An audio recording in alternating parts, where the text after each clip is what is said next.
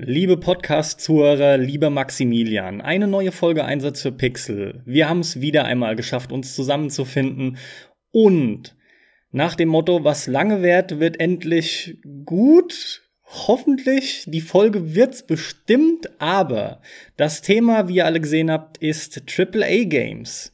Quasi die Blockbuster der Videospiele. Ihr als Stammhörer wisst zumindest schon mal sehr gut, wie wir zu den Spielen stehen, auf den AAA als Gütesiegel, sage ich jetzt schon mal so ein bisschen provokant draufsteht. Vor allem der Max, aber generell wir beide lassen da immer wieder das ein oder andere los. Tendenz ist negativ, aber es gibt natürlich auch viele gute Dinge und wie das so üblich ist, wie wir das immer machen, werden wir uns eben über beide Seiten unterhalten. An der Stelle begrüße ich dich also erst nochmal offiziell, Max. Herzlich willkommen, schön, dass du da bist. Hallo Carsten, hallo liebe Zuhörer, danke, dass ihr wieder dabei seid. Ich freue mich auch auf diese Folge und ich glaube, unsere Zuhörer, die erwarten, dass wir heute richtig abranten, richtig äh, lästern und rumflamen. Ich versuche mich äh, im Zaun zu halten und dass es nicht ganz so ausartet denn aktuell bin ich auf AAA-Spiele wirklich nicht besonders positiv zu sprechen. Die entwickeln sich nämlich in eine Richtung, die mir gar nicht passt. Aber ich würde mal vorschlagen, dass wir halt wie immer ganz vorne anfangen. AAA ist ja eigentlich ein total komischer Begriff. Der kommt ja daher, dass äh, in der USA Noten nicht in Zahlen gegeben werden, sondern in Buchstaben. In A, B, C, D, E, F. F ist dann halt die 6. Kennt man vielleicht von Bart, von den Simpsons oder so. Da hat man früher immer die F unten in, in, in den Klausuren gesehen. Ich kannte das dann auch noch aus der Finanzwelt, wo man nämlich auch diese Notensysteme hatte und da wirklich halt bei den Ratingagenturen und irgendwelche Finanzprodukte mit Triple A, Double A, Triple B, Trouble, äh, Trouble sage ich schon, ja, Double B, Trouble B. Finde ich aber geil. Bewertet. Trouble ist gut. Daher kannte ich das Ganze und dass das im Kontext Videospiele benutzt wurde, das habe ich ganz lange nicht gehört und ich glaube, das wurde auch gar nicht benutzt. Bis so Mitte der 2000er, so 2005, 2006 da fing es plötzlich an, dass man immer wieder diese, diesen Begriff Oden Triple A Spiel gehört hat. Oder ging es dir anders? Nee, mir ging es genauso. Ich kann das für mich ausmachen, auch wenn ich durchs Recherchieren drauf gekommen bin, dass der Begriff das erste Mal, natürlich hauptsächlich tatsächlich in Amerika, weil da eben dieses Rating stattfindet in der Form, äh, sogar in den späten 90ern schon aufgetaucht ist, ist es auch bei mir wie du es gerade für dich auch genannt hast, erst äh, etwa ja mit Xbox 360 und PlayStation 3 aufgetaucht, wo auch Amerika gefühlt so richtig mit dem ganzen Shooter-Kram und der 360 noch rübergeschwappt ist ohne Gnade.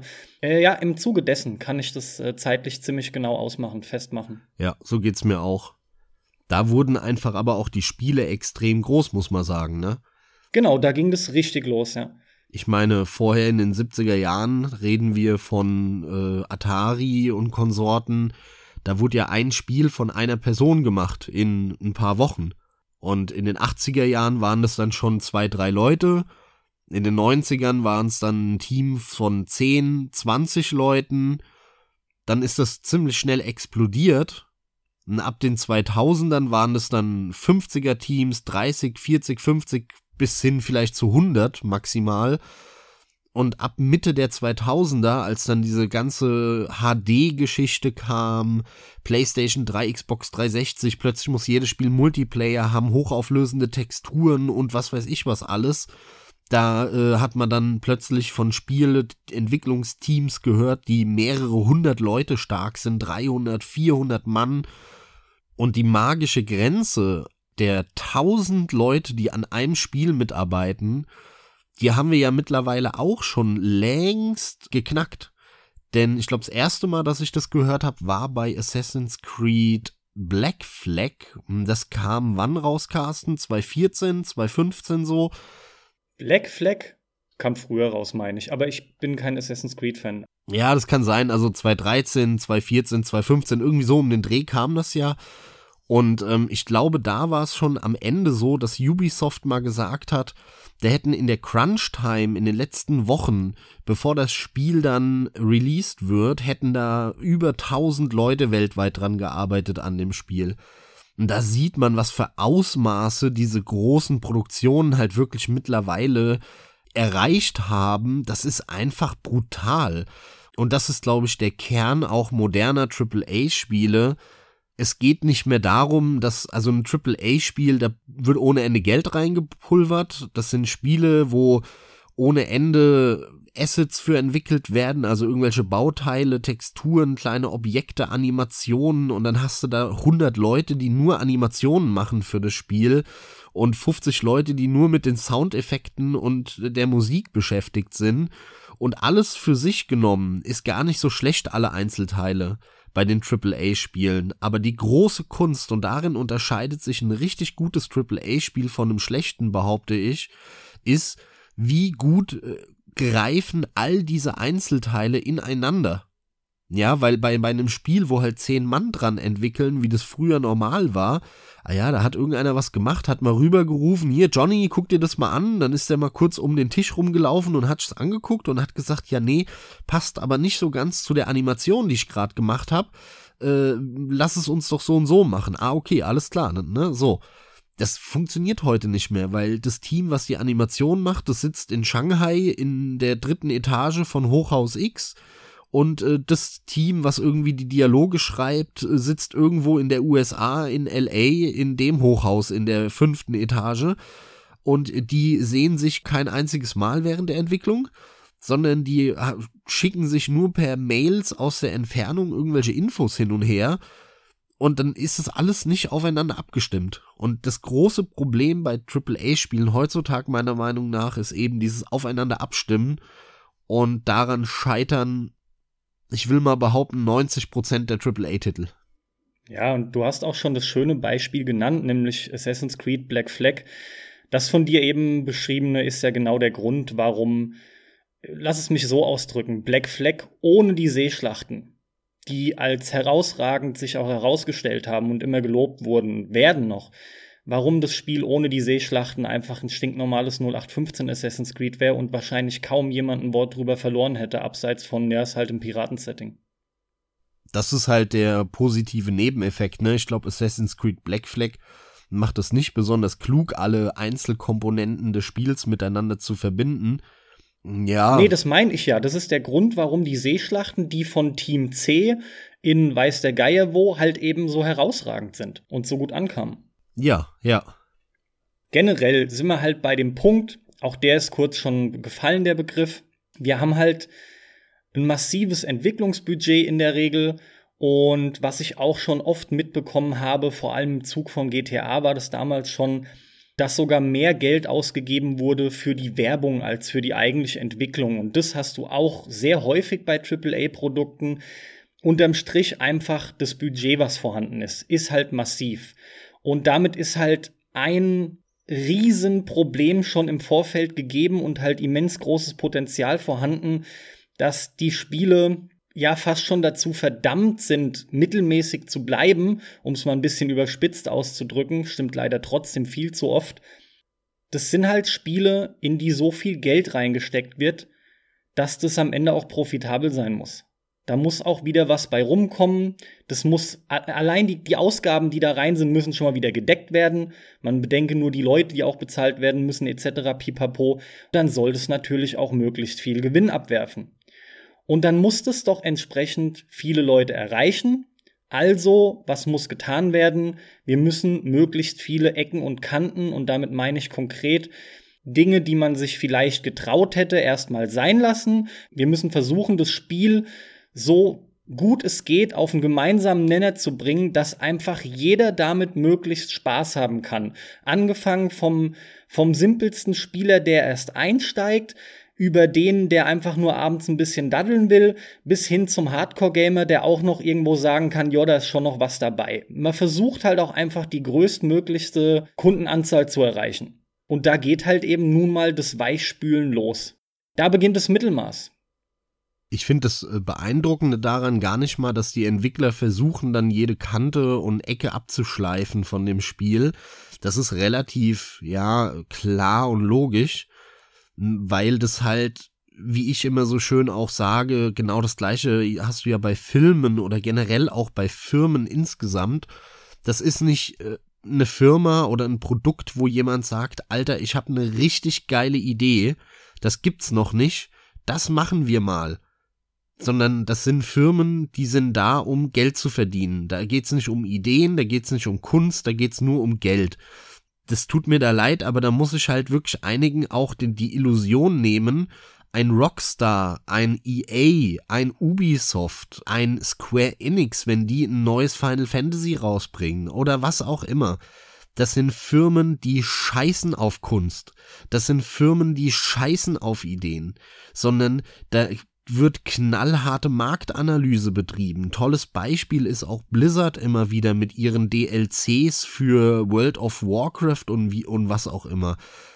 Warum haben, hat denn Blizzard ein Pandaria Add-on für WoW rausgebracht? Doch nicht, weil da irgendeiner bei Blizzard gehockt hat und gesagt hat, Alter, Geil, ich habe eine richtig fette Idee. Wisst ihr, was geil wäre, wenn wir jetzt mal so ein asiatisches Setting machen würden, weil das passt mega gut zu dem einen Storystrang. Nee, Leute, das läuft anders. Da gibt's Marktanalysen und Umfragen und da kommt dann raus, dass die Abonnentenzahlen in Asien schwächeln und deswegen entscheidet ein anzugtragender Schlipsträger in der obersten Etage, wir müssen irgendetwas machen, damit wir mehr Marktanteile wieder zurückerobern in Asien.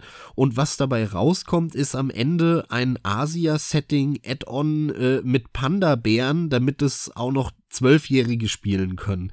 Da steckt überhaupt keine Idee dahinter. So eine, die, die Herangehensweise ist eine völlig andere. Das ist durchkalkuliert, trocken, Kalkül, berechnend, im Prinzip sind das Produkte, die du halt mit Mathe ausrechnen kannst. Und das macht die so unattraktiv. Und das gilt wirklich von einem Rockstar GTA, Red Dead Redemption über ein Final Fantasy, über ein Call of Duty Uncharted, über ein äh, WoW, Diablo, StarCraft. Das sind keine Kunstprojekte, sondern das sind AAA Geldprojekte. Und äh, das, das finde ich persönlich immer so abschreckend an all diesen Spielen. Die sind so kalkuliert, so berechnend, so vorhersehbar. Da ist keine Emotion dahinter, kein, kein, wie soll ich sagen, kein Feuer. Da brennt nicht ein Entwickler für seine Idee, sondern da brennt irgendein äh, Anzugträger an der Börse für Geld. Ich meine, das sag ich als Wirtschaftler, ja. Das sind einfach langweilige Produkte. Und was, was mich da immer wieder fasziniert eigentlich ist, dass die aber trotzdem so gut ankommen.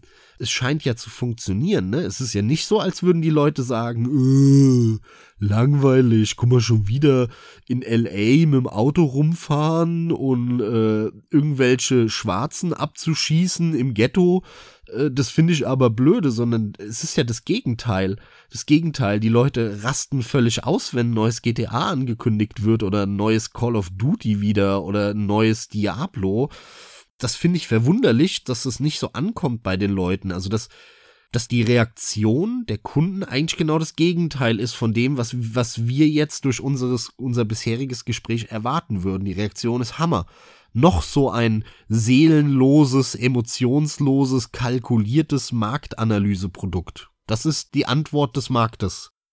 Ist leider so, aber da greift wieder meine These, das gilt für alles, was groß ist, halt entsprechend direkt rüber schauen zu den Filmen, ja, zu Hollywood-Filmen. Die absolute Mehrheit der Leute ist da nicht leidenschaftlich dabei in der Form, wie wir das jetzt bei den Spielen sind. In dem Fall trifft sogar auch für dich zumindest noch auf Filme zu. Das macht einen Unterschied. Die Großzahl der Kunden, die angesprochen werden, sind keine wirklichen leidenschaftlichen Spieler. Wie gesagt, ist meine Theorie, aber ich finde, es wird immer wieder bestätigt.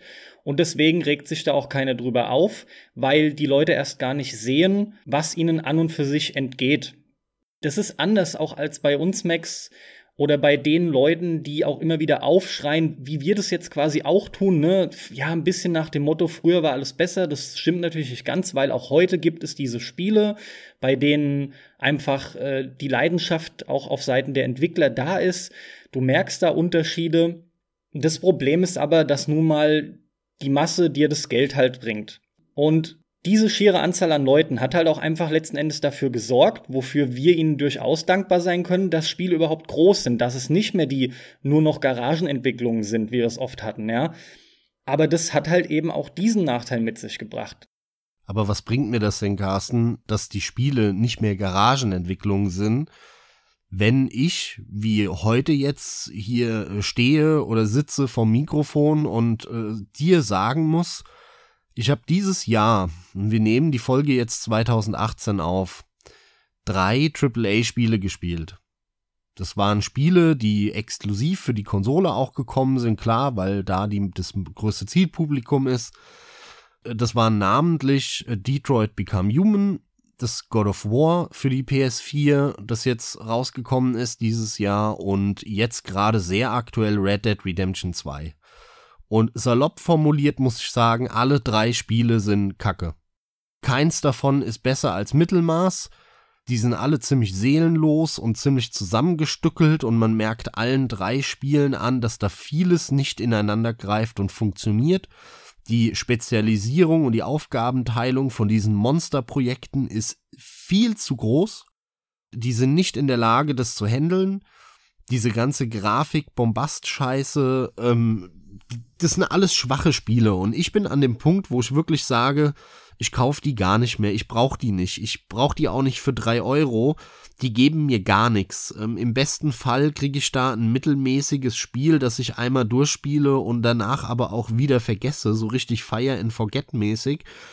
Dann brauche ich sie auch nicht. Also was habe ich dann davon, als ich sag mal leidenschaftlicher Zocker, wie wir beide sind, wenn ich eigentlich auf die AAA-Spiele komplett verzichten kann. Die bringen mir nichts, die machen mir keine Laune, das ist nur rausgeschmissenes Geld für mich. Und ich entscheide für mich, ich kaufe jetzt nur noch Indie-Spiele beziehungsweise so kleinere Produktionen wie jetzt aktuell das Call of Cthulhu von, von Cyanide zum Beispiel. Ne? Das ist ein interessantes Projekt, das habe ich jetzt vor kurzem durchgespielt. Das ist bei weitem kein AAA-Spiel, ne? Das ist ein Spiel von einem europäischen Entwickler, glaube ich, ist Cyanide. Hm, deswegen ist es auch gepublished von Focus Interactive, diesem französischen Publisher. Das ist ein nettes Spiel, das hat seine Vor- und Nachteile, das fängt sehr stark an, wird hinten raus äh, schwächer, aber ich muss sagen, das ist ein sehr schönes Detektivspiel, mit dem ich erheblich mehr Spaß hatte als mit allen drei AAA-Spielen dieses Jahr zusammen wahrscheinlich. Es ist interessant, es ist kein Standardthema, dieses äh, Cthulhu-Lovecraft-Thema.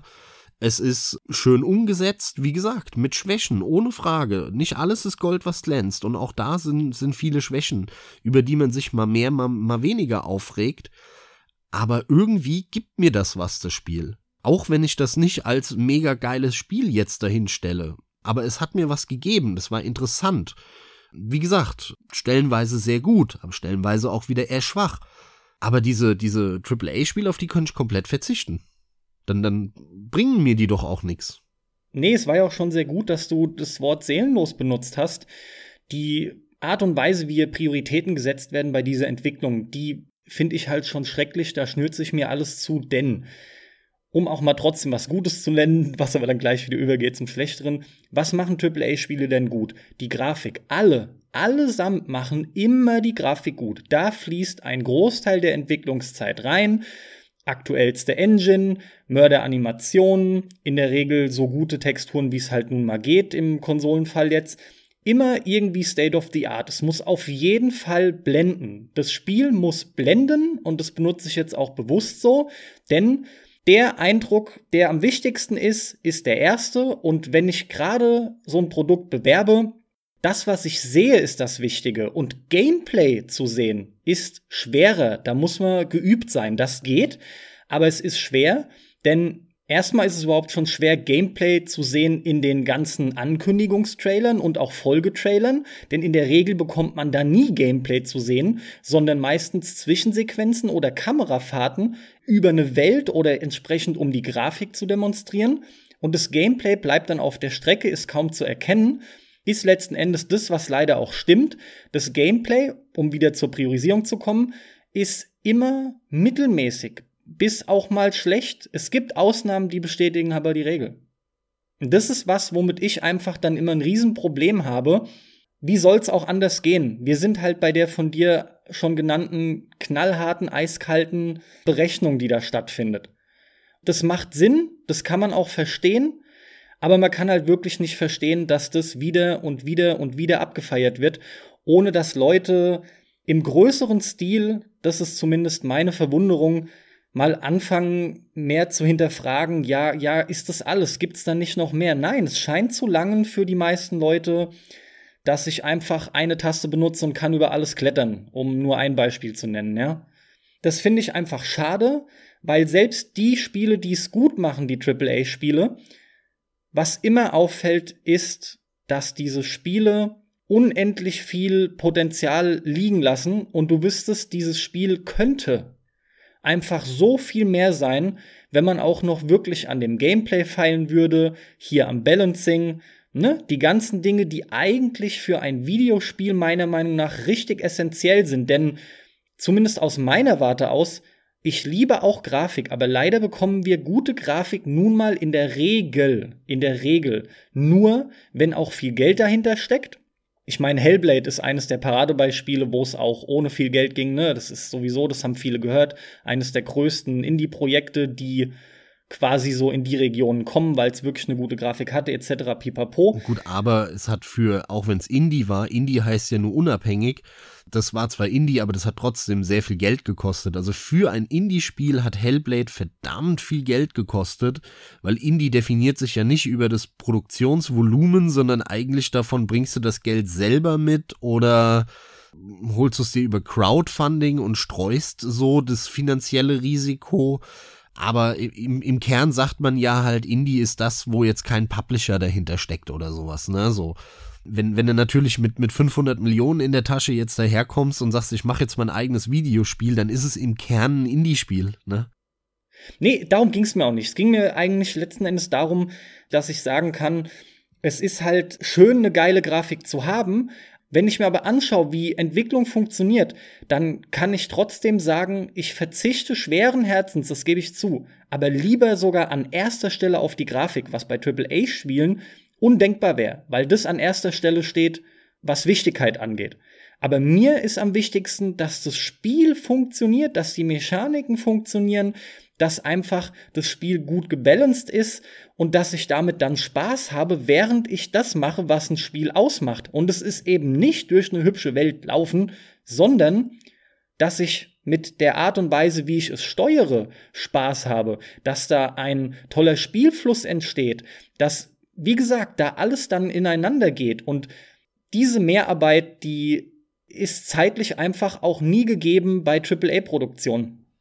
Und das finde ich persönlich immer ganz schade daran und ist auch der Grund, warum ich äh, sehr früh hier schon eingestiegen bin mit der Aussage, die sind quasi schon dazu verdammt, im spielerischen Mittelmaß zu bleiben. Da kann ich dir komplett nur zustimmen. Was mich auch immer wieder fasziniert an, an AAA-Firmen dass meiner Meinung nach häufig so ein bisschen die Falschen für die Probleme gerade stehen müssen, denn alle paar Jahre wieder ist EA der Bösewicht. EA ist die Drecksfirma, ja. Auch ich habe oft genug schon in unserem Podcast über EA gelästert. EA ist aber eine Firma, die das komplett offen und ehrlich macht. Ja, die, die lügen nicht rum die tricksen auch nicht, sondern die sagen, hier Leute, wir wollen Knete machen. Hier Fußballspiel, jedes Jahr dieselbe Scheiße, hier, hier, hier, ne? Und äh, weil wir den Marktanteil nicht ganz verlieren wollen, versuchen wir alle zwei, drei Jahre auch nochmal ein NBA Live rauszukloppen, damit 2K da nicht zu viel Geld verdient. Und C&C machen wir vielleicht, aber wenn dann Mobile-Spiel und dann kommt natürlich noch ein Multiplayer, MMO, Special, Hooper Duper, DLC, äh, Mikrotransaktionsspiel von äh, BioWare, was, weil den Namen haben wir auch nur gekauft, weil es ein erfolgreicher, geiler Name ist und so weiter. Die machen das aber sehr direkt und offen. Und wenn du halt keinen Bock drauf hast, dann lass es, dann kauf die Produkte ist, von denen. Lass mich das noch einwerfen, bitte. Das ist nämlich echt der Punkt, der knüpft an das andere von mir Gesagte an.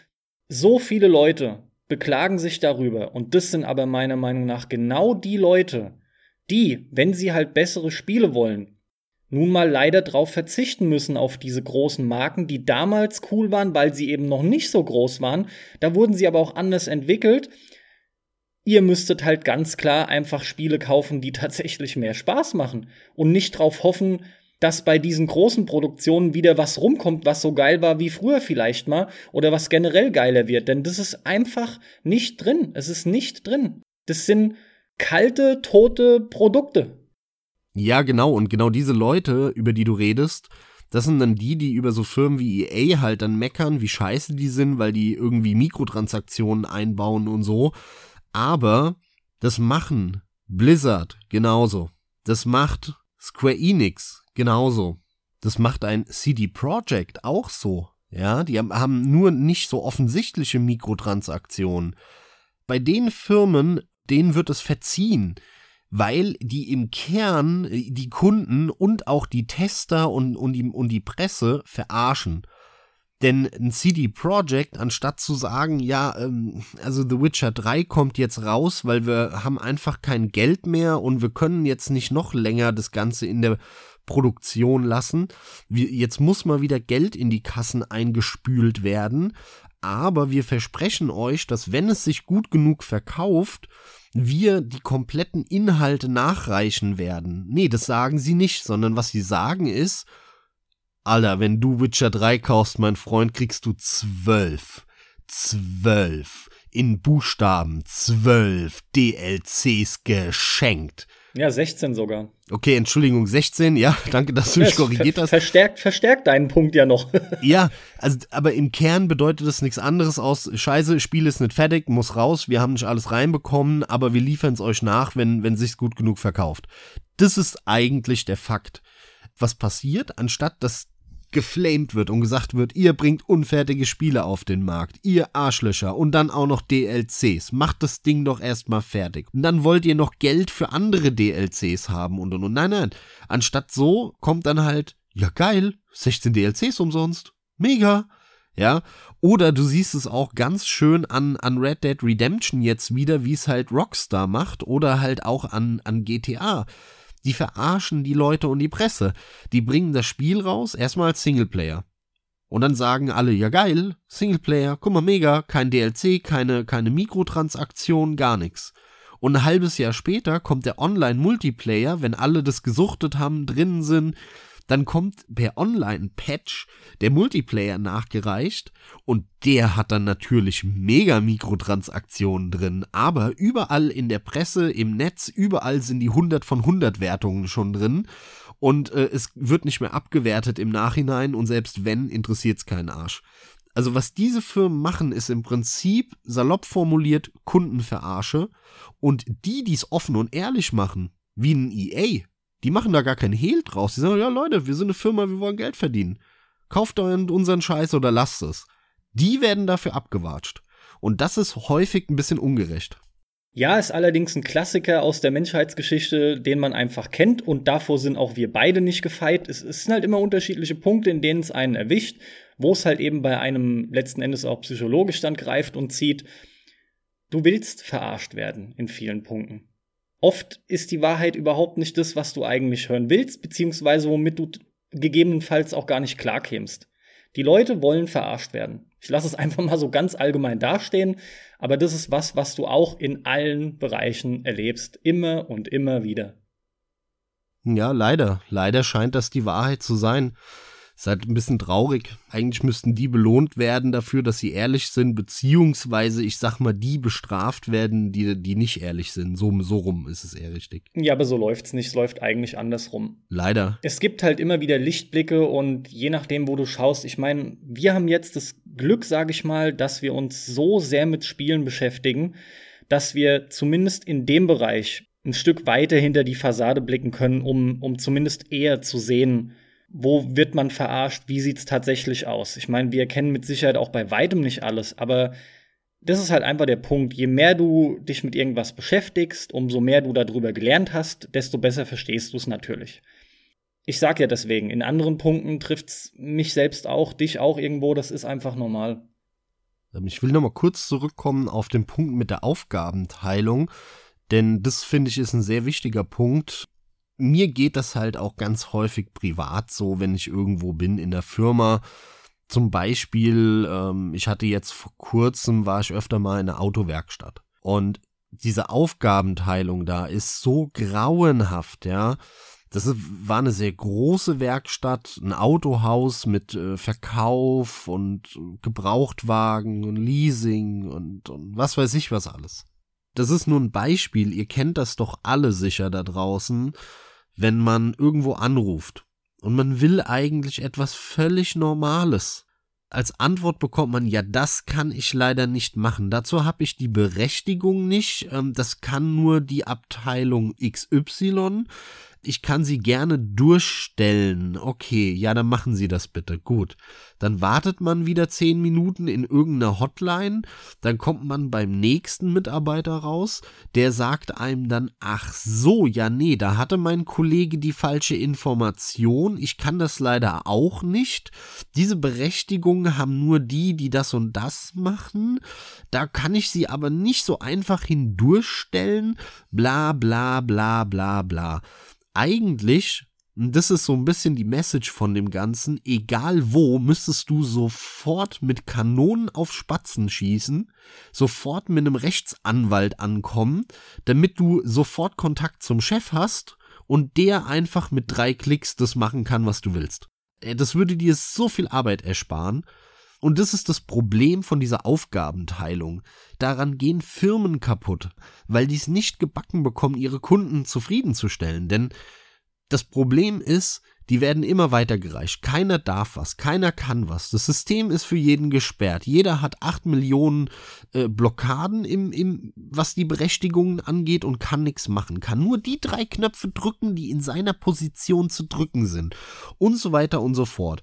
Das führt dazu, dass die Kunden unzufrieden sind. Und genau das Phänomen hast du halt bei diesen Riesenproduktionen, eben auch bei diesen AAA-Produktionen anfänglich hatte ich es eben schon gesagt, die Kunst ist es, diese vielen Einzelteile, die Animation, die Texturen, die Lichteffekte, die geschriebene Geschichte, der komponierte Soundtrack, die gemachten Soundeffekte, die Steuerung und Eingabe, das mit der, mit dem technischen Konzept von den IT-Entwicklern zusammenzufügen und daraus ein Ganzes zu machen all diese Spiele scheitern in der Regel nicht daran, wie du eben auch gesagt hast, Carsten, dass die Grafik scheiße ist. Nee, ist ja nicht der Fall.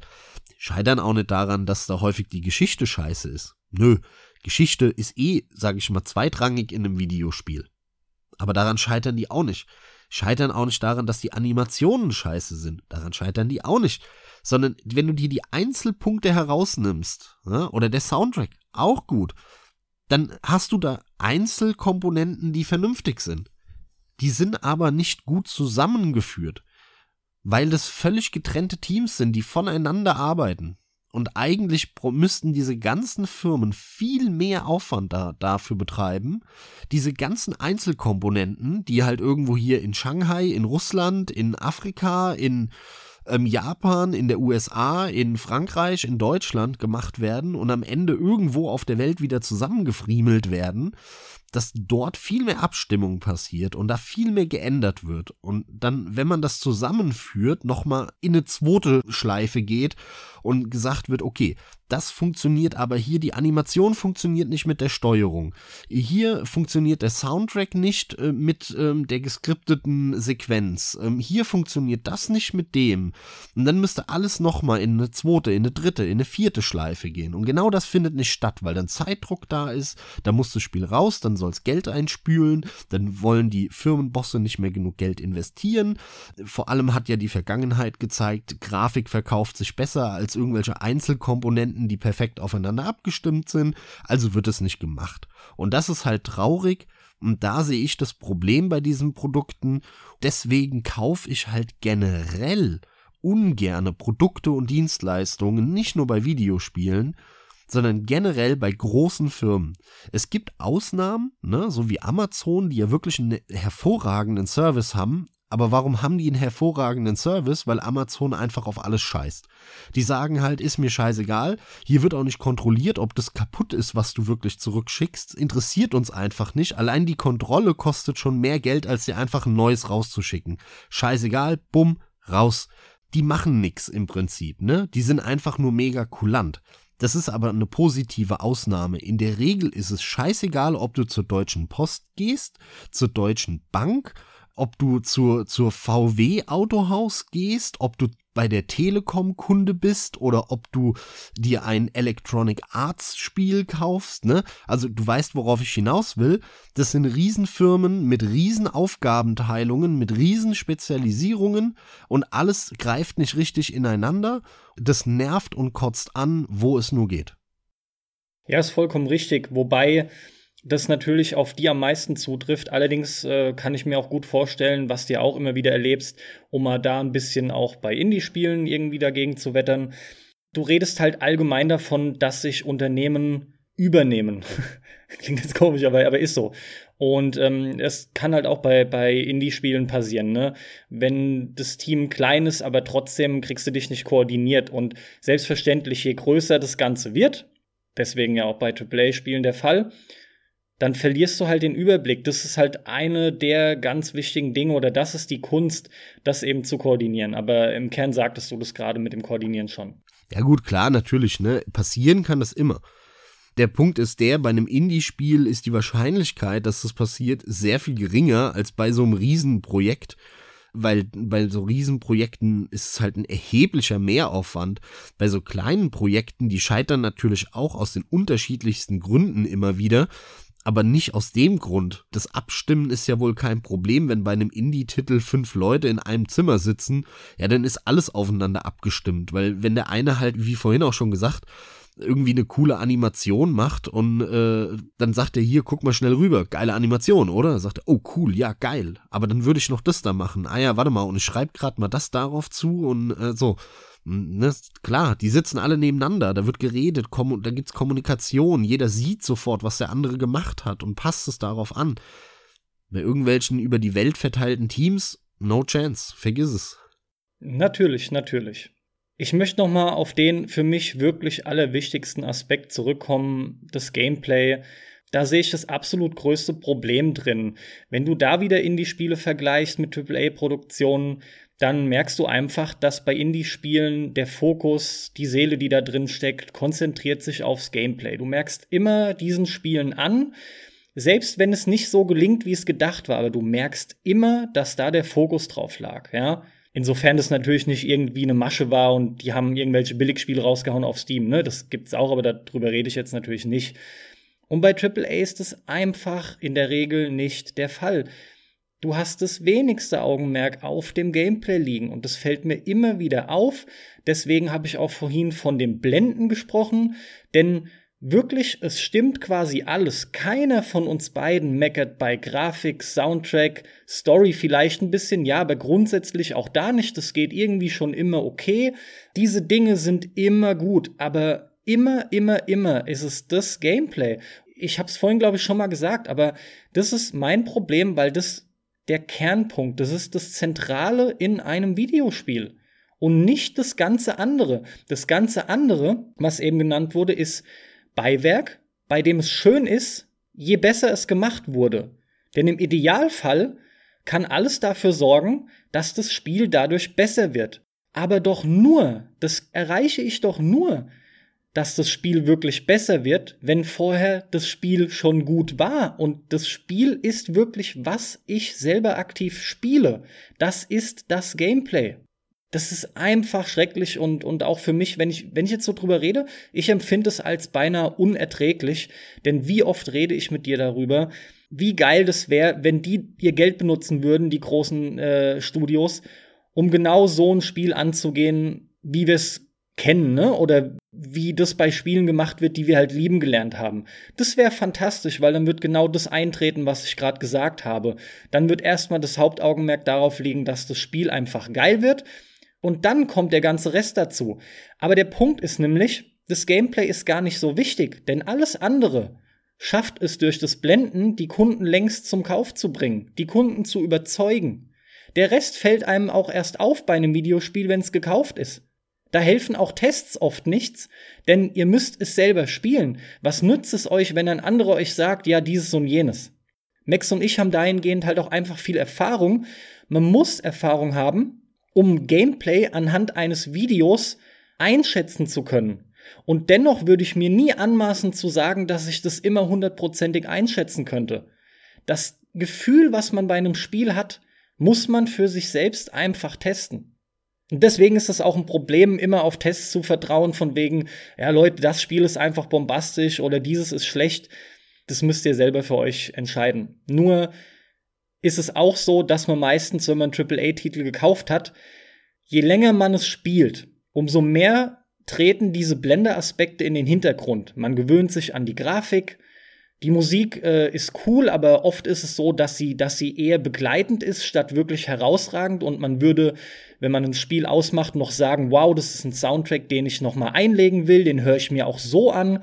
Das ist auch sehr selten dann der Fall. Und all diese Dinge, die, die rücken dann mehr und mehr in den Hintergrund, je mehr Zeit ich mit dem Spiel verbringe. Und umso mehr tritt aber das Gameplay in den Vordergrund und dann fällt auch mehr und mehr wirklich auf, was das Spiel kann. Wenn ich einen AAA-Titel spiele, spiele ich den garantiert nur einmal durch. Den habe ich dann erlebt und dann ist auch gut. Also das ist bei mir sehr selten, dass das mal passiert. Ist zwar allgemein bei mir sehr selten, dass ich Spiele oft durchspiele, aber wenn überhaupt, passiert das eher bei Nicht-AAA-Spielen. Ja, das kommt mit Sicherheit zum einen von dem, was ich vorhin gemeint habe, dieses Seelenlose, ne, dieses, da ist keiner, der sagt, ich habe eine geile Idee für ein Spiel, sondern das ist halt, ey, Marktanalyse, wir haben äh, so und so viel Projekte in Entwicklung, und zwar ein Rollenspiel, ein Sportspiel, ein Rennspiel, ein Lelelelele. Das heißt, wir werden eine Lücke bekommen, laut Plan in zwölf Monaten und dann ist auch die Sommerlücke da müssen wir vielleicht eh nichts, aber zum Weihnachtsgeschäft müssen wir dann irgendein großes Rollenspiel rausbringen. Die Konkurrenz hat dort nur Sportspiele angekündigt und Shooter, also ist da eine Lücke. Ne? So, so werden diese Spieleprojekte ja entwickelt bei diesen Firmen. Und, und da geht halt keiner hin und sagt, Alter, ich habe eine richtig geile Idee. Und dann kommt natürlich kein geiles Gameplay raus, ist ja logisch, ne? Auf der anderen Seite, um da anzuschließen an das, was du jetzt eben gesagt hast, mir kommt's auch mittlerweile so vor, als wären ganz viele Spieleentwickler keine richtigen Zocker, so will ich es mal nennen. Das sind keine Leute, die für Videospiele brennen und die sau gerne Videospiele spielen, sondern das sind häufig auch so Gelegenheitszocker. Dadurch, dass da die Nachfrage mittlerweile natürlich viel, viel größer ist als früher, ähm, hast du nicht wie in den 90ern, da waren alle Leute, die Videospiele entwickelt haben, waren wirklich auch Technikfreaks, Computerfreaks, Spielefreaks, sondern heute ist es halt ein Job. Das ist wie, wie auf dem Amt, wo irgendeiner morgens hingeht und sagt, hey, ich mache hier meinen Job und ich krieg dafür Geld, äh, aber wirklich dafür brennen tue ich nicht. Und äh, am Ende des Tages gehe ich nach Hause, kann meine Familie ernähren und gut ist das habe ich immer im Auge, wenn ich auch die, oder im, im Kopf, wenn ich diese AAA-Spiele spiele. Weil genauso fühlen die sich für mich an. Da sind 500 Leute, aber keiner brennt für das Spiel so richtig. Ist jetzt böse formuliert, da gibt's schon genug, die auch dafür brennen, aber der ihr Anteil ist so gering am Endprodukt, dass das Endprodukt natürlich nicht so ist, wie die es gerne wollen, hätten und sich auch nicht so anfühlt, obwohl die dafür brennen. Sondern das Endprodukt fühlt sich halt so an wie, ich gehe auf die Arbeit, mache meine Animation, gehe nach Hause, bekomm's Geld auf mein Konto und kann dann mit meiner Familie in Urlaub fahren. So, und genau so fühlen sich halt AAA-Spiele an. Videospiele entwickeln, das, das sollten halt eigentlich Leute machen, die ohne Ende gerne zocken, die viel Erfahrung haben, was Videospiele angeht. Generell müsste, glaube ich, viel mehr selbst gezockt werden in der Videospielentwicklung halt und vor allem auch das, woran man im Moment entwickelt, wird häufig wahrscheinlich viel zu wenig gespielt. Und deswegen fallen dann so Kleinigkeiten, ich nenne es mal Kleinigkeiten, nicht auf, die dann im Endprodukt sind, anstatt die äh, gerade so typische Steuerungssachen, ja, anstatt die halt vorher schnell noch auszumerzen und zack, zack, zack, guck mal, hier müssen wir doch einfach nur hier mal schnell anpassen. Ein ganz typischer Fall, wo ich immer wieder schockiert bin, ist, hatte ich erst jetzt gestern wieder Spiele, bei denen die Interaktion, die die Box, wann dieser, dieser kontextsensitive Knopf eingeblendet wird, sich nicht danach richten, wo du stehst, sondern wo du hinguckst. Ich hasse es wie die Pest und dass das auch nicht auffällt in den Spielen, bei den Entwicklern. Da bin ich immer wieder schockiert und es sind in erster Linie AAA-Spiele, denn ich will doch ein flüssiges Spielerlebnis haben. Und wenn ich eine Truhe öffnen will, dann muss ich, muss dieser Button, der dann aufploppt, drück A, um die Truhe zu öffnen, der muss sich danach richten, ob ich vor der Truhe stehe oder nicht. Der muss sich oder darf sich aber nicht danach richten, ob ich auch die Truhe angucke oder nicht. Zumindest in einem Third-Person-Spiel, in einem Ego-Shooter-Spiel ja wenn ich aus der Ego-Sicht gucke und dann muss ich natürlich da drauf gucken, ne, ist klar. Dann muss man es aber sehr großzügig machen, dass ich nicht genau mittig drauf gucke, sondern irgendwie so grob in die Richtung. Aber bei einem Third-Person-Spiel, Herrgott nochmal, liebe Entwickler, das sind solche Binnenweisheiten, so banale Scheiße eigentlich, muss es sich danach richten, dass ich vor der Truhe stehe, in irgendwie so einem vorgesteckten Quadrat oder Rechteck oder was auch immer, halt so ein Bereich und nicht, ob ich genau die Truhe jetzt mit meiner Figur angucke. Denn was doch häufig passiert, und das hast du in allen AAA-Spielen heutzutage, ne, ist dieses typische, du musst die Truhe angucken. Du bist jetzt hingelaufen, guckst aber etwas schräg an der Truhe vorbei. Weil die Steuerung auch sehr träge und behäbig ist. Denn Grafik ist ja das Allerwichtigste. Gameplay, scheißegal, Hauptsache die Animationen, wo irgendein Typ in Tokio drei Jahre lang Animationen einprogrammiert hat, ne, die müssen jetzt perfekt so auch im Spiel ablaufen. Die sind nicht gekürzt und nicht angepasst. Das heißt, ich muss, will jetzt meine Figur etwas weiter, ich sag mal, nach links bewegen, weil ich rechts an der Truhe gerade schräg vorbeigucke. Also drücke ich nach links. Wenn ich das nur mal kurz drücke, passiert gar nichts, weil die Figur so träge reagiert, dass ich einen Moment gedrückt halten muss.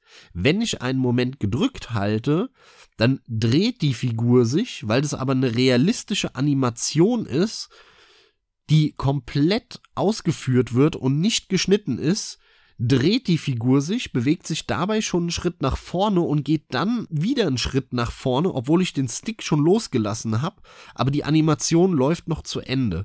Das Resultat ist, jetzt steht die Figur links neben der Truhe und guckt links dran vorbei. Also kann ich immer noch nicht die Truhe öffnen, weil das Interagieren-Button, der, der wird mir immer noch nicht angezeigt. Ich muss wieder nach rechts ein bisschen, jetzt aber höllisch darauf achten, dass ich den Stick noch ein bisschen früher loslasse von der trägen Steuerung, damit er bloß nach der Drehung nicht noch einen Schritt dran hängt und deswegen dann endlich richtig auf die Truhe guckt. Passiert in allen großen Spielen von Witcher 3 bis Red Dead Redemption 2 jetzt im Moment. Und da könnte ich jedes Mal im Strahl kotzen, ja, dass ich in kleinen auf kleinem Raum in Gebäuden permanent Minitruhen aufmachen muss und es eine Wissenschaft ist mit dieser trägen Scheißsteuerung häufig, bei Witcher weniger, bei Red Dead Redemption mehr zum Beispiel, dann so filigrane, kontextsensitive Hitboxen treffen zu müssen, da raste ich aus. Da muss ich sagen, das ist einfach ein schlechtes Spiel. Bei einem guten Spiel würde ich entweder, wenn, wenn sie mir so eine träge Steuerung geben, erst gar nicht so präzise Interaktionspunkte treffen müssen, oder die Steuerung wäre präziser und dann können sie sowas auch einbauen. Aber eins von beiden muss sein. Ja, wenn ich eine träge Steuerung habe, mit der das eigentlich nicht funktioniert, ich es aber trotzdem im Spiel machen muss, ja, dann ist es ein schlechtes Spiel. Tut mir leid. Das ist eines von vielen Beispielen, die du ja eben gemeint hast, mit das Gameplay ist scheiße und häufig merkt man das ja auch an der Steuerung. Könnte ich jedes Mal ausrasten und ist ein schönes Beispiel dafür. Absolut. An der Stelle der Verweis dann auf unsere Folge Realismus in Spielen. Das Problem ist halt, dass die Steuerung in AAA-Spielen in der Regel allem, aber auch allem untergeordnet wird. Und was mich am meisten verwirrt an diesen genannten Punkten von dir, die da falsch gemacht werden, das ist in der Regel immer wieder ein Rückschritt. Das heißt, wir hatten die Entwicklung von Videospielen schon dahingehend, dass es Leute gab und auch immer wieder gibt, die das besser machen. Wir haben schon Dinge erlebt, da haben irgendwer hat plötzlich angefangen und dachte sich, hey, beim Jump'n'Run lege ich mal nicht auf die X-Taste springen, ja, und äh, das, sowas ist einfach nicht gut. Auch hier, du sagtest es mehrfach, es gibt halt grundlegende Dinge, die haben sich doch einfach herauskristallisiert als als gut. Und warum? Weil sich's entwickelt hat. Ja, da wird schon viel rumexperimentiert. Das heißt nicht, dass es nicht Sinn macht, dass man nach wie vor Dinge hinterfragt. Gott bewahre, auf jeden Fall. Wir sind mit Sicherheit auch nicht am Ende angekommen. Es gibt immer wieder neue Entwicklungen, die Sinn machen. Aber so offensichtlich wie die von dir genannten Dinge mit der Truhe oder sowas, ja, das weiß ich. Das, ne, eigentlich muss ich es zum Vorwurf umformulieren. Das habe ich zu wissen als Entwickler. Das ist einfach für mich ein Armutszeugnis und immer wieder erschreckend. Diese Dinge sind Basics. Die sind gegeben, wie gesagt, haben sich entwickelt. Wenn man die weiterentwickeln will, ja dann aber auch bitte besser und nicht schlechter und vor allem schlechter in Richtung, die wir schon hatten, von der wir uns wegentwickelt haben, wegbewegt haben. Also das geht einfach nicht. Aber wie gesagt, es wird halt einfach alles andere der Steuerung übergeordnet. Und ja, das war auch sehr schön von dir, dass du erwähnt hast, dass dann da immer nur noch quasi ergänzt wird, ne? Da ist auch, das ist ein weiterer Punkt. Ich verweise da immer wieder auf dieses eine Interview mit John Carmack, wo er erzählt hatte, das hatten wir auch schon in ein, zwei Casts, aber das fand ich immer wieder so bezeichnend, dass die letzten 10% Pi mal Daumen der Entwicklung aber eigentlich noch mal die Hälfte der Zeit der Entwicklung ausmacht, weil das das Polishing ist. Das ganze Balancing, dass da alles noch mal richtig funktioniert. Und bei AAA-Spielen findet das eher statt in der Form, hier wird was ergänzt, wie du es gemeint hast, beziehungsweise ich unterstelle auch ganz klar, das passt, ist okay, kann raus, läuft schon. Erst recht heutzutage, wo das Problem besteht, dass AAA-Spiele, die müssen halt auch rauskommen, die haben ihre Deadlines zu erfüllen. Aber lustigerweise haben diese Spiele, die so toll produziert sind, mit so viel Geld, die haben als einzige immer riesen Day One Patches. Und da kommen immer Patches ohne Ende. Sorry, aber ich merke schon an den Patches bei AAA-Spielen, dass die vorne und hinten nicht funktionieren. Da muss immer auf Feedback der Spieler reagiert werden. Da wird festgestellt, ach du Scheiße, hier haben wir diesen und jenen Bug noch drin. Gut, am Rande sei erwähnt, klar, je größer eine Entwicklung ist, umso buganfälliger mag es auch sein, keine Frage. Nichtsdestotrotz, da kommen so viele Punkte zusammen, die alle immer gepatcht werden müssen. Auch das hast du bei kleineren Spielen deutlich weniger. Die sind sauberer gemacht. Naja. Also generell muss ich an der Stelle mal sagen, mir sind die ganzen großen Produktionen einfach mittlerweile viel zu groß. Die Spiele sind, die übernehmen sich alle so, anscheinend, das liegt ein bisschen an der Nachfrage natürlich, weil die Leute äh, sagen, sie geben nur 60 Euro und dann mit DLC und mit Mikrotransaktionen im Schnitt wahrscheinlich 120 Euro für ein Spiel aus. Wenn das eben mich 100 Stunden beschäftigt und ein Multiplayer und ein Singleplayer hat und ich muss in dem Spiel fliegen können und Hubschrauber fliegen können und Flugzeug und U-Boot fahren und äh, Müllabfuhrwagen fahren können und Wagen klauen können, explodieren können, anmalen können ähm, auch jetzt äh, wieder am Beispiel äh, aktuell von Red Dead Redemption, stellenweise fühlst du dich, als würdest du die Sims spielen und nicht ein Wilde Westen Spiel, weil du dich nur damit beschäftigst, ob du jetzt rote oder gelbe Bohnen isst, ob du einen braunen oder schwarzen Hut anziehst, ob du dir eine lange oder kurze Weste anziehst, ob du deine Haare schneiden möchtest äh, oder äh, mit Pomade füllen, schmieren willst oder ob du dein Bart trimmen möchtest und einen schönen Schnorres haben willst oder äh, du beschäftigst dich nur mit so einer Scheiße, wo ich mir denke, ey Leute, ihr seid noch nicht mehr in der Lage, eine vernünftige Basic-Steuerung in dieses Spiel einzubringen, einzuführen.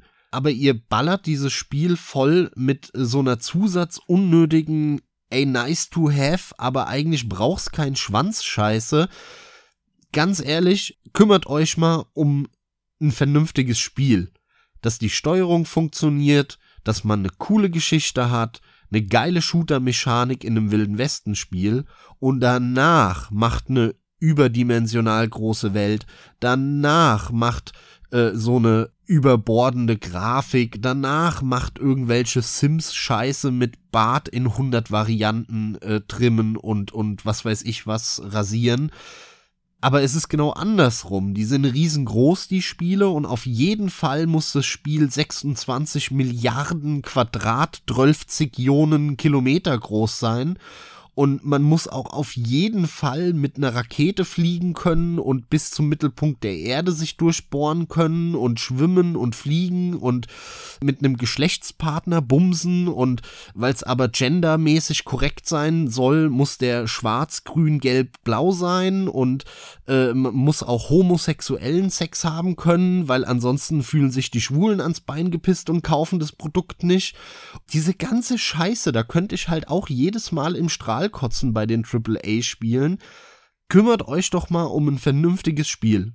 Und wenn ihr dann noch Zeit habt, dann macht den Rest bitte. Aber es läuft genau andersrum ab in der Realität. Sag ich ja, sag ich ja. Aber ach, das hast du jetzt noch mal so schön rübergebracht. Ich hatte jetzt wieder Spaß. Muss doch aufpassen, nicht die ganze Zeit laut zu lachen. Ja, schön, schön. Ja, so sieht es halt leider aus. So sieht es halt einfach leider aus. Im Gegenteil, es ist sogar so, dass die Spiele dafür gesorgt haben, dass das zum Standard erhoben wurde. Auch hier sage ich es wieder, halt bei den meisten Leuten, ja, die Mehrheit möchte das so. Und wehe dem, da kommt mal ein Spiel um die Ecke, was nur eine sechs Stunden Kampagne hat äh, und will aber auch die Kohle. Das kennen wir alles, aber die meisten ziehen ein langweiliges Gameplay oder ein schlechtes Gameplay, was aber 100 Stunden geht, definitiv vor im Vergleich zu einem Spiel, was kurz und knackig nur, nur, nur ist, aber, aber wäre einfach ein super Erlebnis. Ja. Ja, aber ich verstehe nicht, warum, ähm, also die, das, die Schlussfolgerung für mich wäre irgendwie so ein bisschen, als EA, als Ubisoft, als äh, Rockstar und Konsorten, ähm, warum versuche ich nicht mal viele kleinere Spiele zu machen mit einem viel geringeren Aufwand äh, in der Produktion, die mich dann auch erheblich günstiger kommen, die sich aber aufs Wesentliche konzentrieren und dann eben für 20, 25, 30 Euro ein 10 Stunden, 15 Stunden Erlebnis bieten, das ein bisschen fokussierter ist, ein bisschen gestreamliner, nicht tausend Möglichkeiten hat, nicht eine riesen Welt hat, sondern ein relativ spezifisches Publikum auch anspricht. Davon mache ich dann halt aber doppelt so viele oder dreimal so viele Spiele im Jahr, die ich rausbringe. Anstatt im Moment haben wir da so eine Art ähm, Konsolidierung am Markt. Es gibt immer weniger Spielefirmen, die machen nur noch eigene Projekte und geben kaum einem unabhängigen Entwickler noch Geld für ein mittelmäßiges, teures Spiel. Die großen Firmen, die bringen im Jahr zwei, drei Spiele raus. Und das sind irgendwelche monstergroßen Spiele, die halt schon fünf Jahre vorher in Entwicklung gegangen sind, wo wieder tausend Leute dran gearbeitet haben, die dann wieder unter all den Krankheiten leiden die Spiele sind's aber exakt, die den allergrößten Hype auslösen. Rockstar Games verkaufen sich genau aus dem Grund so gut. Schon immer, die arbeiten mit schierer Größe, die erschlagen dich mit Größe größte, in dem Fall beste Grafik, größte Welt, größtmöglicher Detailgrad, größtmöglicher, äh, was weiß ich, Story-Zusammenschluss von allem, dann noch mit äh, größtmöglichen Multiplayer-Kombinationen, du kannst mit deinen Leuten alles machen, plus größtmögliche Entwicklungszeit und genau deswegen, so verkaufen sie es uns dann jedes Mal, ist es auch ein geschichtliches Ereignis. Ihr habt so lange drauf gewartet, aber ihr kriegt hier auch das größte, beste, schnellste, höchste, weiteste. Die machen das nur noch, die werden nicht mehr kleiner. Und genau das ist der Punkt, warum die für mich gestorben sind. Also mein Fazit aus den letzten paar Jahren ist, AAA-Spiele sind für mich tot. Ich werde immer weniger kaufen, bis hin zu gar nicht mehr in ein, zwei Jahren werde ich wahrscheinlich gar keins mehr kaufen. Egal welches ich mir geholt habe, es ist scheiße, salopp formuliert für mich. Sie sind spielerisch scheiße, die haben schlechte Steuerungen, die Einzelkomponenten sind nicht aufeinander abgestimmt, die sind seelenlos und trocken und berechnend, die kosten ein Schweinegeld, ja, irgendein Indie-Spiel kostet mich nur ein 20, für den Kack muss ich auch noch 60 Euro zahlen und am Ende denke ich mir jedes Mal, was eine Scheiße, dafür habe ich so viel Geld ausgegeben, fickt euch, das nächste Mal kaufe ich mir doch wieder für das Geld lieber 300 Spiele im nächsten Steam Sale, irgendwelche Indie-Spiele, irgendwelche coolen Walking Simulator für 5 Euro, wo es wirklich coole gibt, ähm, die man mal an ein, zwei Abenden gemütlich bei einem Gläschen Wein durchzockt und wirklich eine schöne Geschichte hat und wirklich eine schöne Welt für 5, 6 Euro. Oder ein geiles Jump'n'Run 8-Bit-Look oder was weiß ich was, ne? Da gibt's so viel geilen Scheiß, der mir was bringt, wo ich sag, coole Idee.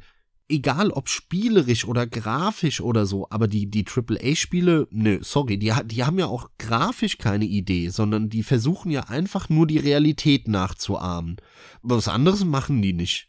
Und das ist mir auch zu wenig, tut mir leid. Also einfach nur das, was ohnehin jeder kennt und was ich 24 Stunden äh, jeden Tag sehe, ähm, mehr oder weniger, abzüglich der 8 Stunden Augen zu beim Schlafen oder so, das brauche ich ja nicht in einem Videospiel noch zu sehen. Also ich finde das alles so himmelschreiend langweilig und kann da halt nur sagen, mein Fazit am Ende des Tages, auch nach unserem äh, Gespräch jetzt, was ja jetzt schon einen Moment geht, ist, ich brauche die Dinger nicht mehr. Ich höre auf, die zu kaufen und ich kaufe ja schon nur sehr wenige. Ne, also es sind ja wirklich nur sehr ausgewählte, die ich mir äh, mittlerweile hole, auf die ich äh, dann aber Bock habe, weil mir der Vorgänger Spaß gemacht hat oder irgendwas. Aber ist vorbei. Die haben mich komplett verloren als Kunden, weil die AAA-Spiele immer beschissener werden und geworden sind. Bei mir geht es tendenziell in diese Richtung. Das stelle ich vor allem vermehrt fest, seit ich wieder am PC bin, weil man halt so viel Freiheiten tatsächlich hat, äh, dass man so viele verschiedene Spiele erreichen kann. Es gibt einfach so viel gute Sachen abseits nur werden die natürlich einfach so gut wie gar nicht in den Fokus gerückt. Dafür muss man sich halt informieren auf diversen Seiten. Da ist man halt ein bisschen im Netz dann unterwegs, aber man, man lernt seine Seiten kennen, die einem dann immer wieder quasi auch Geheimtipps rüberbringen oder man hat irgendwelche Foren, die dafür zuständig sind. Weil Leute, natürlich gibt's noch viel mehr Scheiße im Indie-Bereich, denn jeder kloppt raus und da wird auch ein riesen Schabernack mit betrieben. Das ist ganz klar. Aber da hat man ja ein bisschen zu schauen. Und selbst wenn ich da mal was Schlechtes erwische, habe ich aber immer noch die Chance gehabt, dass es A hätte gut sein können und äh, B, in der Regel war es wesentlich günstiger. Der Unterschied ist halt, bei AAA kannst du mittlerweile dir sicher sein, was du bekommst. Und das ist das Problem. Und wie gesagt, tendenziell geht es bei mir auch in die Richtung. Ähm, nichtsdestotrotz spiele ich noch viel mehr Spiele als Dumex aus dem AAA-Bereich. Inzwischen beschränkt sich das aber auch schon doch immer stärker auf Exklusivtitel ich hatte jetzt zuletzt mit dem Spider-Man überraschend viel Spaß. Es ist tatsächlich ein ziemlich, ziemlich gutes Spiel, ist aber auch weit davon entfernt, irgendwie extrem geil zu sein oder, oder Gott bewahre ein Geniestreich oder sowas. Vorweggenommen ist es das beste Spider-Man-Spiel, das ich in meinem ganzen Leben je gespielt habe. Und wer damals 2004 schon das wirklich tolle Spider-Man 2 gespielt hat, weiß, es gab schon mehrere gute, auch Ultimate Spider-Man Das jetzt einfach schon mal kurz vorweggenommen für unseren bald bevorstehenden Jahresabschlusscast. Beim Max war jetzt noch mal tatsächlich, denn ich weiß nicht, vermutlich kommt es nicht zu einem Red Dead Redemption 2 Podcast. Wie gesagt, vermutlich. Und für dich, Max, war jetzt, man hat es auch rausgehört, denn die von dir beschriebene Truhe, die du nicht öffnen kannst, war eigentlich ein Pferd, auf das du versehentlich aufgestiegen bist. äh, um nur ein Beispiel zu nennen, was dich da genervt hatte. Red Dead Redemption 2, darauf will ich hinaus, war für dich jetzt noch mal echt so eine herbe Enttäuschung, auch die letzte für dieses Jahr bei AAA, denn du mochtest den ersten Teil sehr. Für dich ist das das mit Abstand beste oder einzig vielleicht wirklich gute Rockstar-Game. Und Nein, das stimmt nicht. Das nicht? Rockstar hat einige gute Spiele gemacht, äh, vor allem als sie noch DMA hießen. Ja, gut, deswegen habe ich bewusst Rockstar gesagt. Ich will darauf hinaus, alle, alle Open-World-Spiele von denen ansonsten in 3D gefallen dir nicht. Das stimmt. Und Red Dead ja. Redemption 1 fandest du aber sehr gut. Ja. Und der zweite macht jetzt so viel anders und das war für dich jetzt noch mal ja eigentlich fast schon gefühlt, zumindest geht dein Herz momentan auch absolut in die Richtung, weil es so tropfend oder triefend frisch noch ist. Der, der Todesstoß irgendwie für AAA-Spiele. Das hat jetzt noch mal so richtig gezeigt, Leute, das, das wird einfach nichts mehr. Wir nee, kommen nee, da in absolut, diesem Leben ja. nicht mehr zusammen. Red Dead Redemption 2 hat mich maßlos enttäuscht und ich habe nicht viel erwartet, ehrlich gesagt, und bin äh, jetzt gar nicht da sehr euphorisch reingegangen in die Geschichte. Hab mir natürlich gewünscht, dass ich da ähnlich viel Spaß äh, habe wie mit Teil 1. Aber das Gegenteil ist der Fall. Ich finde das Spiel einfach nur abgrundtief schlecht. Und jetzt werden viele den Kopf schütteln von euch vielleicht, die denn jetzt am Zocken sind und sagen, mega geil jo, für mich ist das ein absolut schlechtes Spiel, das an jeder Ecke, also ich habe das immer wieder angemacht äh, in den letzten äh, zwei Wochen, immer wieder mal eine Stunde, zwei gezockt. Und dieses Spiel hat ungefähr eine Zeit von, ich weiß nicht, zehn Minuten ungefähr, vielleicht 20 Minuten, wo ich es anhab, wo ich mir denke, ja, könnte ja werden. Und dann passiert jedes Mal etwas, was mich zur Weißglut bringt, was mich wirklich verrückt macht äh, wie dass mein Pferd wieder gegen eine, im Cinematic Mode gegen irgendeine rumfahrende Bahn läuft und danach tot ist oder ich äh, aus Versehen, weil die Steuerung so brillant präzise ist, äh, auf das falsche Pferd drauf hüpfe und plötzlich Kopfgeld von 5 Dollar auf mich ausgesetzt wird und die gesamte USA auf mich anfängt zu schießen mit Gewehren, Revolvern und was sie alles da haben das ist alles so himmelschreiend scheiße. Und das halt aber, und das passt nicht zusammen, ja. Zum einen in einem Klima von, ey, wir reden hier über das beste Spiel aller Zeiten. Also entweder haben alle anderen eine verquerte Sicht auf Videospiele oder ich. Und zum anderen, dieses Spiel will realistisch sein. Das gaukelt dir eine Realität vor, die, mein Gott, ja, es sieht realistisch aus, Tag und Nacht, wenn du lange wartest, wächst dein Bart und deine Haare und bla bla bla bla bla.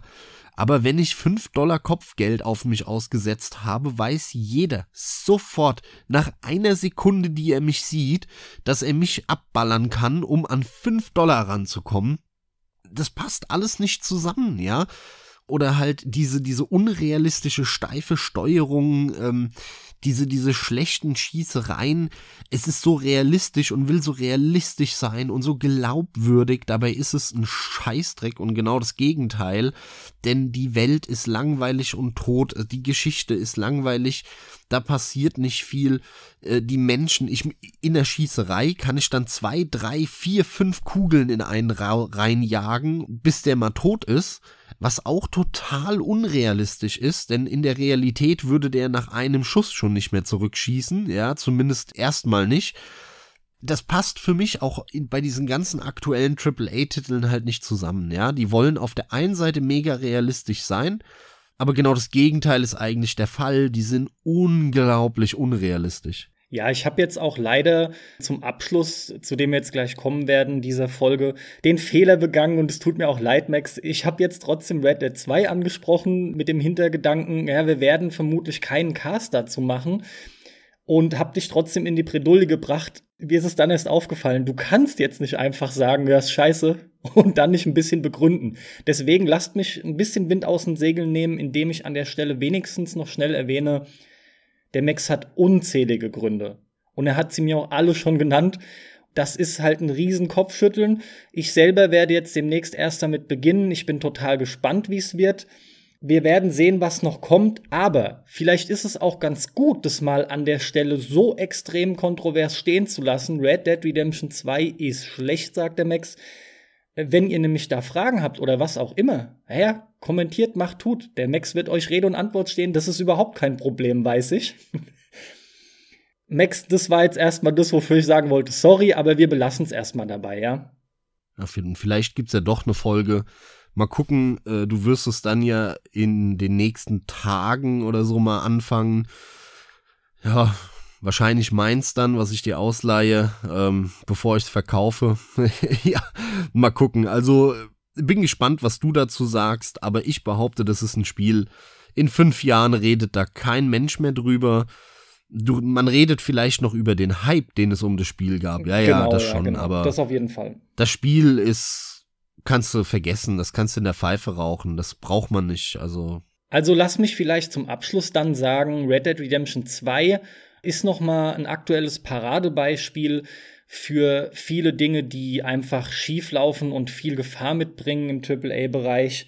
Denn auch hier haben wir halt Realismus und Grafikblenderei und hast du nicht gesehen. Aber spielerisch ist es dann echt problematisch und auch Red Dead Redemption 2 zeigt es eindrucksvoll dadurch, dass wir mittlerweile was? Äh, letzter Stand waren 17 Millionen Abverkäufe in den ersten paar Tagen, drei Tagen, ja.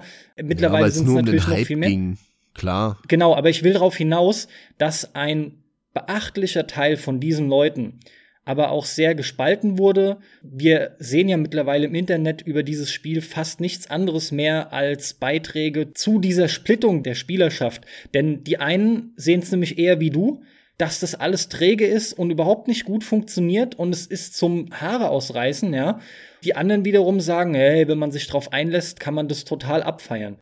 Ja, das ist immer dieser Schwachsinn, wenn man sich drauf einlässt, was allein schon das, ne?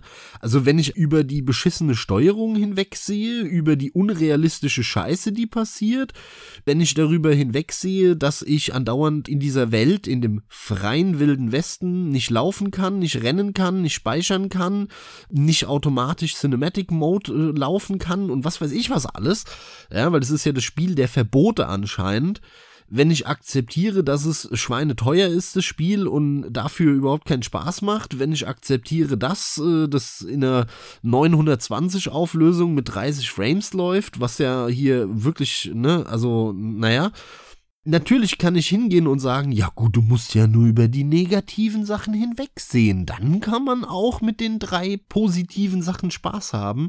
Ja, Leute, Darüber brauchen wir uns nicht zu unterhalten. Die Frage ist aber, man muss es ja als Gesamtes sehen, immer, jedes Spiel, jedes äh, Produkt, jede Dienstleistung. Und äh, was gibt es für positive und negative Aspekte? Und natürlich, wenn ich 100 negative habe und ein positives, kann ich immer sagen, ja mein Gott, wenn du über die 100 negativen Aspekte hinwegsehen kannst, kannst du aber mit dem einen positiven Spaß haben. Ah ja, wow, danke für die Info, ne? Das ist mir auch klar. Aber das kann ich nicht. Ja, ja allerdings, genau, du, du kannst es nicht und allerdings geht es auch tatsächlich nicht darum zu sagen, man muss nur über diese Negativaspekte hinwegsehen, sondern es geht leider vielmehr darum, dass es so viele gibt, die sehen das gar nicht als Negativaspekte, sondern für die ist es in Ordnung. Das fällt denen in der Form gar nicht auf. Das finde ich da viel interessanter bei. Die können das einfach akzeptieren. Wobei das klingt auch schon wieder, als müssten sie einen Fehler akzeptieren. Nein, das ist in Ordnung für die, wie es ist.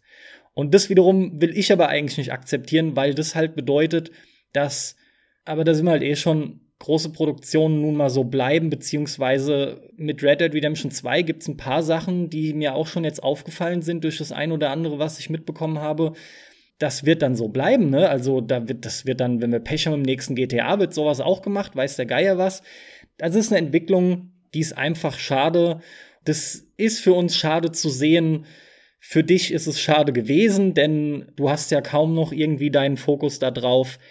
Aber auch bei mir ist er mittlerweile zumindest weg im Hauptteil von diesen AAA-Spielen. Wir haben, denke ich, soweit ansonsten alles benannt.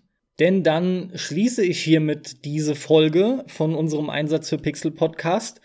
Max, es hat mir sehr viel Spaß gemacht. Es kamen noch mal einige Dinge rum, äh, mit denen ich nicht unbedingt gerechnet hätte. Das hat mir sehr gut gefallen. Allem voran aber war es mir wichtig, jetzt noch mal einen dedizierten Cast zu dem Thema AAA-Spiele zu machen.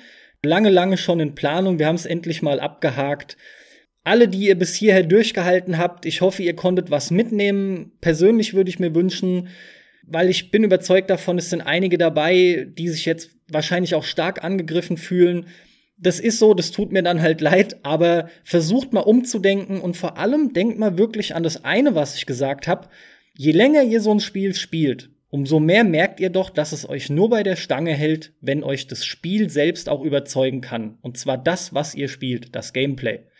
Und bei diesen großen Titeln sage ich ganz einfach, das trägt in der Regel nur so und so lange und dann merkt man, das war's jetzt und deswegen spielt man sowas einfach nicht mehr bedeutend oft. Das gilt nicht für Leute, die erst frisch bei Spielen eingestiegen sind, denn da gibt's kein Auge zuzudrücken, da fehlen Erfahrungswerte etc. Aber gut, das soll's jetzt gewesen sein. Wenn ihr Lust habt, lasst mal einen Kommentar da. Ansonsten würde ich mich freuen, wenn ihr in zwei Wochen wieder einschaltet. Das war's von meiner Seite. Ich wünsche euch wie immer viel Spaß beim Zocken. Wir hören uns wieder. Haut rein, macht's gut. Und ich bin da auch wie immer provokanter als der Carsten. Ähm, wenn ihr euch angegriffen fühlt, dann absolut zu Recht, weil ihr einen beschissenen Spielegeschmack habt. Der ist nicht zu verzeihen kauft gute Spiele und ja, mehr bleibt mir dazu nicht zu sagen. Ich werde wahrscheinlich keine AAA-Spiele in Zukunft mehr kaufen. Das ist das Fazit, was ich aus den letzten Jahren halt eben gezogen habe. Es entwickelt sich in eine völlig falsche Richtung meiner Meinung nach und ich sehe da auch halt einfach keine guten Spiele. Insofern, Carsten, danke für das Gespräch. Liebe Zuhörer, danke fürs Zuhören und hoffentlich bis zum nächsten Mal. Ciao, ciao. Macht's gut.